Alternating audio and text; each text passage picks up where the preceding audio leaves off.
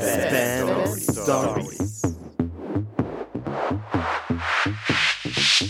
Weshalb soll ich in die Grube? Teil Teil 2. Was bisher geschah.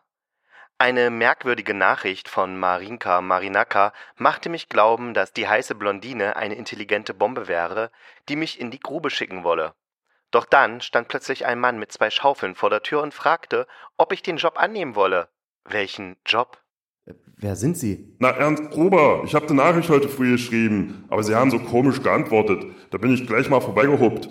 War ja eh gerade in der Gegend, da kann ich auch gleich mal fragen, ob Sie nun den Job wollen oder nicht. Was für ein Job denn? Na, als Grubenaushebber für die Gruber GmbH aus Blablahausen. Wie kommen Sie darauf, dass ich einen Job als Grubenausheber, was auch immer das ist, haben will? Äh, Ich lese doch immer Ihren, Ihren, Ihren Blog da. Sie schreiben immer, dass Sie keine Kohle haben. Da habe ich gedacht, dem Manne kann geholfen werden. Und da haben Sie mir eine Nachricht geschrieben, in der Sie mir einen Job als Gräber, äh, heißt das so, anbieten? Genau, heute Morgen abgeschickt. Heute Morgen kam nur eine Nachricht von Marinka Marinaka. Ist meine Alte. Aha, da war aber ein Foto dabei. Ja, sie ist eitel wie sonst was. Aber ich sag immer, wo die Liebe hinfällt, verstehen Sie? Äh, aber da stand nichts von einem Job, das war eine Kontaktanfrage und da stand was von Begrube und andere verstörende Dinge. Liegt am Übersetzungsprogramm, denke ich. Die spinnen echt. Ich kratzte mich am Kopf. Wie sollte ein Übersetzungsprogramm aus einem bescheuerten Stellenangebot diese Kontaktnachricht machen?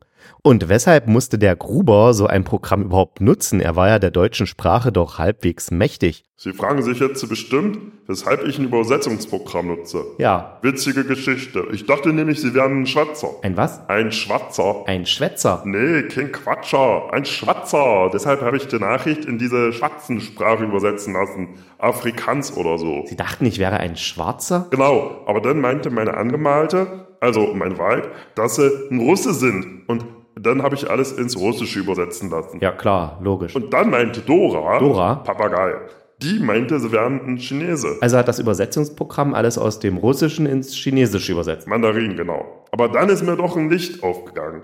Sie wohnen ja nicht weit vom Lablahausen, das steht in dem, in dem einen Text hier über den Blowjob. Da habe ich gedenkt, Gedacht. Gesundheit.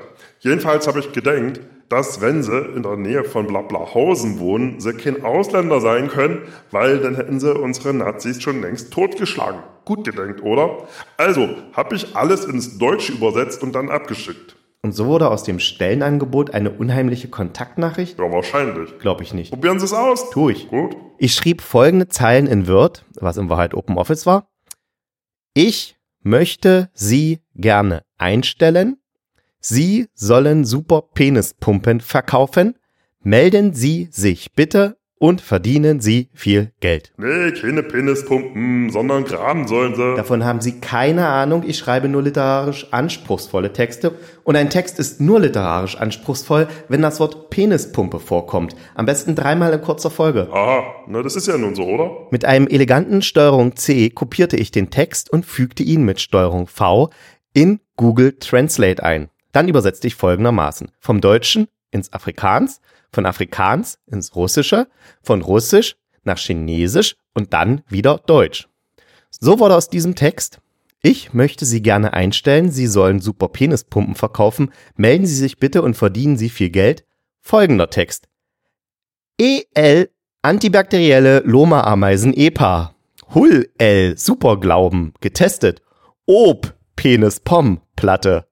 T-Ken Eat Farbe Spalte. Puff, kack- Nun ja, genau mit diesem Ergebnis hatte ich gerechnet.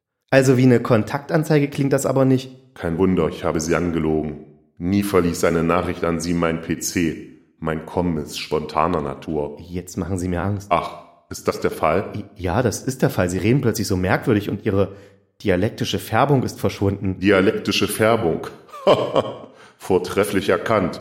Nun kommen Sie. Sie müssen graben. Sie sind nicht Ernst Gruber, oder? Nein, ich bin. Pah, scheiß Podcast. An dieser Stelle ist schon wieder der Speicherplatz alle und ich muss sehen, äh, dass es bald weitergeht. Mehr Spam-Stories gefällig?